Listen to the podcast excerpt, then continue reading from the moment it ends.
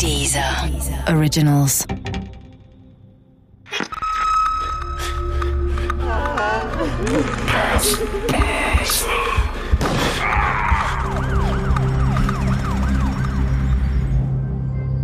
Der Ofenmörder Teil 4 Zur gleichen Zeit eröffnete Hans-Jörg in der Bremer Rolandstraße ein Bordell.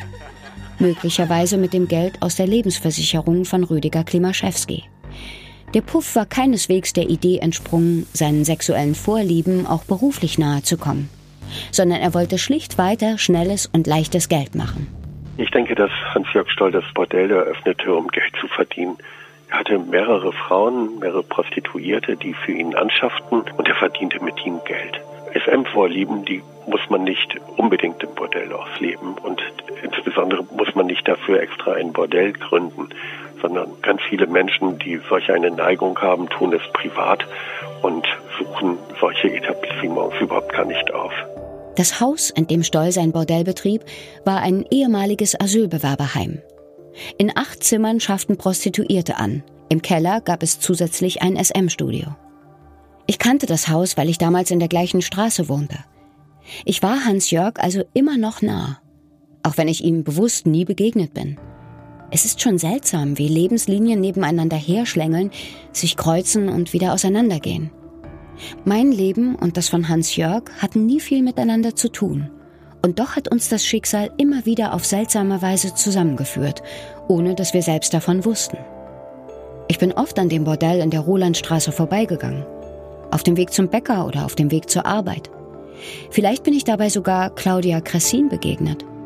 Wahrscheinlich sogar. Aber ich kann es nicht sagen. Ich habe kein Bild von ihr vor Augen. Ich weiß nicht, wer sie war und woher sie kam. Doch Axel Petermann konnte mir mehr über das letzte Opfer meines alten Klassenkameraden Hans-Jörg Stoll erzählen.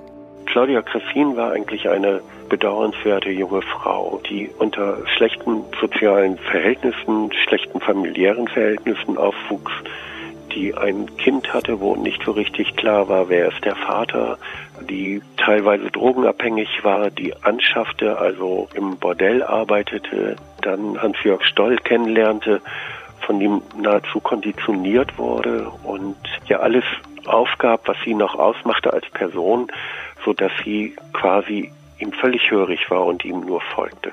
Wahrscheinlich war sie auch verliebt in ihn. Trotzdem behandelte er sie wie Dreck. Diese seltsamen Verbindungen im Rotlichtmilieu kamen ja öfter vor. Aber bei Hans-Jörg und Claudia Krassin war es vielleicht noch ein bisschen anders. Ganz sicher lebte er mit ihr auch seine bizarren SM-Fantasien aus, während er zu Hause den Biedermann gab. Mit seiner Frau hatte er inzwischen drei Kinder, zwei leibliche und eines, das seine Frau mit in die Ehe eingebracht hatte. Zu Hause galt es, die bürgerliche Fassade zu wahren. Aus gutem Grund, wie Professor Bauwin Bandelow weiß. Ja, die meisten Serientäter führen nach außen hin ein bürgerliches Leben.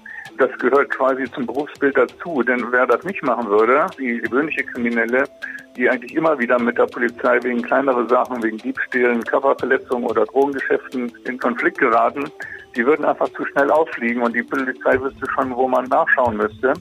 Und beim typischen Serientäter ist es so, dass er eigentlich ein ganz bürgerliches Leben hat, zur Arbeit fährt, auch manchmal ausreichend Geld verdient, um die Logistik seiner Taten überhaupt aufrecht äh, zu erhalten. Bei Claudia Cressin konnte Hans-Jörg so sein, wie er es wollte. Sicher machte er ihr vor, dass sie eine gemeinsame Zukunft hätten, dass er sich irgendwann wegen ihr von seiner Frau trennen würde. Claudia wird es geglaubt haben. Sie wird sich in ihrer Verzweiflung an dieses leere Versprechen geklammert haben, wie eine Ertrinkende an ein Stück Treibholz. Doch Hans-Jörg Stoll hat gewiss nie auch nur einen Moment daran gedacht, diesen Gedanken in die Tat umzusetzen. Claudia Christine war für ihn nicht mehr als ein Goldesel, den man melken konnte, solange er noch jung und frisch war.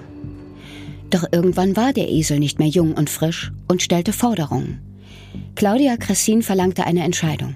Sie brach in sein Familienleben ein und drohte, seine bürgerliche Fassade zum Einsturz zu bringen. Das war in gewisser Hinsicht ihr Todesurteil. Denn natürlich konnte und wollte Hans-Jörg Stoll nicht zulassen, dass seine Existenz und die seiner Familie durch jemanden wie Claudia Cressin ernsthaft gefährdet wurde. Das hat mir Axel Petermann bestätigt. Claudia Cressin musste sterben, weil sie selbstständig geworden war. Sie hatte dem Hans-Jörg Stoll nicht mehr geglaubt, dass die beiden eine gemeinsame Zukunft haben würden. Sie war sehr ausgepowert gewesen, war in der Kur und hatte dort eine andere Frau kennengelernt, auch eine Prostituierte, und die ihr gesagt hatte, weißt du was, du musst jetzt für klare Verhältnisse sorgen und Hans-Jörg Stoll auffordern, sein Versprechen, nämlich das der gemeinsamen Zukunft auch einzuhalten. So sind die beiden Frauen dann zu ihm nach Hause gegangen, aber nicht er öffnete, sondern die Frau von Stoll. Und die war natürlich mächtig begeistert, als sie erfuhr, was ihr Mann mit der Claudia Cressin vorhatte. Und das hat Stoll als, als ja, Vertrauensbruch empfunden. Er hat sich darüber echauffiert. Er konnte es überhaupt nicht zulassen, dass jemand quasi ihm auf der Nase tanzt und ihn bloßstellt. Und da, denke ich, ist bei ihm der Entschluss gekommen, dass sie sterben muss. Nach der Szene, die Claudia Krassin vor Hans-Jörgs Frau gemacht hatte, stand sein Entschluss fest. Seine SM-Gespielin musste weg. Und zwar für immer. Rückstandsfrei. Nichts sollte daran erinnern, dass es Claudia Krassin je gegeben hatte. Gut sechs Jahre nach den Morden an Panjab Mahali und Rüdiger Klimaschewski entwarf mein alter Schulkamerad erneut einen teuflischen Plan. Er konstruierte einen monströsen Verbrennungsofen, groß genug, um einen Menschen darin einzuäschern. Ein Klempner sollte das Ungetüm bauen, doch der war zunächst irritiert. Hans-Jörg Stoll gab vor, dass das Ding für einen Bekannten wäre und er auch nicht wüsste, was der damit wolle. Damit gab sich der Handwerker zufrieden und begann, den Ofen nach Stolls Plänen zu bauen.